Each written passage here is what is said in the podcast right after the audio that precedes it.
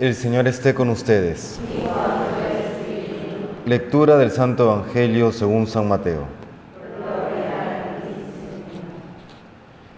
En aquel tiempo dijo Jesús a sus discípulos, Cuidad de no practicar vuestra justicia delante de los hombres para ser vistos por ellos. De lo contrario, no tendréis recompensa de vuestro Padre Celestial. Por tanto, cuando hagas limosna, no vayas tocando la trompeta por delante, como hacen los hipócritas en las sinagogas y por las calles, con el fin de ser honrados por los hombres. Os aseguro que ya han recibido su paga.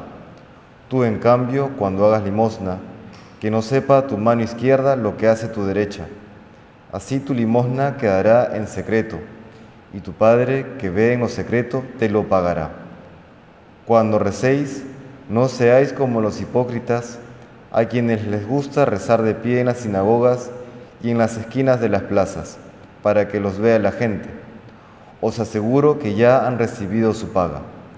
Tú, cuando vayas a rezar, entra en tu aposento, cierra la puerta y reza a tu Padre, que está en lo escondido, y tu Padre, que ve en lo escondido, te lo pagará.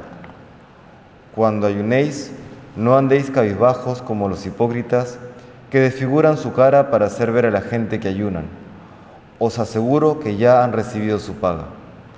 Tú, en cambio, cuando ayunes, perfúmate la cabeza y lávate la cara, para que tu ayuno lo note no la gente, sino tu Padre que está en lo escondido. Y tu Padre que ve en lo escondido, te recompensará.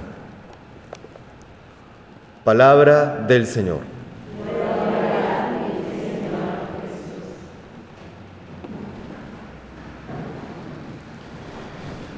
Iniciamos este tiempo de cuaresma y el Señor en el Evangelio nos recuerda las tres prácticas que si bien han de practicarse en todo tiempo litúrgico, se practican de manera mucho más fuerte e intensa en la cuaresma.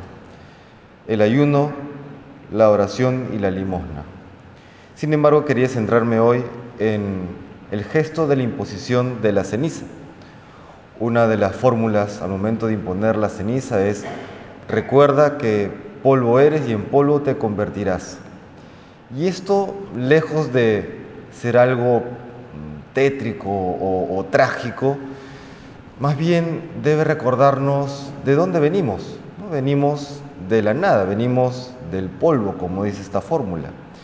Y esto no para hacernos sentir mal o menospreciarnos a nosotros mismos, sino más bien porque siempre el retorno a los orígenes nos hace caer en lucidez, nos hace ser más sensatos. Y este retorno a los orígenes, este recordar que somos polvo, nos hace también tener presente que dependemos totalmente de Dios. Dependemos de Dios. Nuestro ser depende de Dios, nuestra subsistencia depende de Dios, nuestro andar, nuestro caminar, nuestro ir al encuentro de Dios e ir al encuentro del prójimo depende de Dios, dependemos de su gracia, dependemos de su bondad. Y esto hay que tenerlo presente. Y esto no es algo que nos aprisiona, sino que todo lo contrario es liberador. Imaginémonos a un niño pequeño que piensa, por ejemplo, que su padre se ha ido lejos y que ahora el peso de su vida, el peso de quién es Él, incluso el peso de su familia, de su porvenir, recae enteramente sobre Él. Este pobre niño seguramente se encontraría abrumado, ¿no es así? Y de pronto se da cuenta que más bien su padre no se ha ido lejos, sino que siempre está ahí, aunque quizá él no se ha dado cuenta, pero su padre siempre está ahí. Y que la presencia de su padre esta dependencia respecto a su padre, nuevamente, antes que aprisionarlo, más bien es liberador, porque sabe que puede apoyar su entera confianza en él, que su existencia, el peso de su existencia no recae sobre sus hombros, sino que él, por supuesto que tiene una responsabilidad, pero luego puede descansar en Dios. Eso nos recuerda hoy también este miércoles de ceniza, nuestra total dependencia de Dios, somos polvo y en polvo nos convertiremos. Este, este, esta fórmula de la imposición de ceniza nos debe hacer eso, liberarnos del peso, de la carga de esta existencia, de nuestra vida, que nuevamente no, no, no nos exime de nuestras responsabilidades, pero lo pone en su punto justo, ¿no? lo pone en su punto justo. Haciendo todo aquello que depende de nosotros, el resto se lo confiamos enteramente al Señor. Y sabiendo que, que, que estamos aquí de paso, en la vida, la vida en general es casi como una cuaresma, no estamos de paso. ¿De paso a dónde? A la resurrección, al encuentro con el Señor.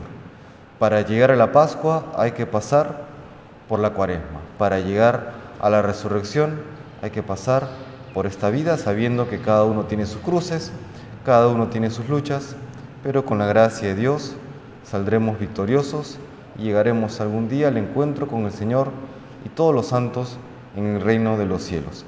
Le pedimos pues al Señor en este tiempo de cuaresma, en este tiempo fuerte, por una mayor y profunda conversión de cada uno de nosotros, que podamos conocer y amar a Dios con más intensidad cada día. Que el Señor nos bendiga.